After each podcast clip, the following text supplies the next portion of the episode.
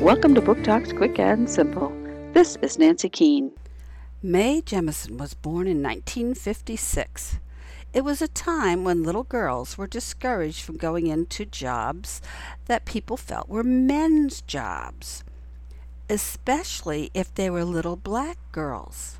When Mae told her elementary school class that she was going to be an astronaut when she grew up, her teacher told her it just wasn't possible.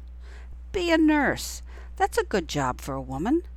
But Mae's mother had another thought. Dream it, and you can achieve it. Do you think Mae achieved her goal?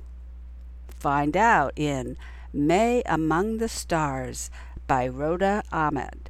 Harper, 2018.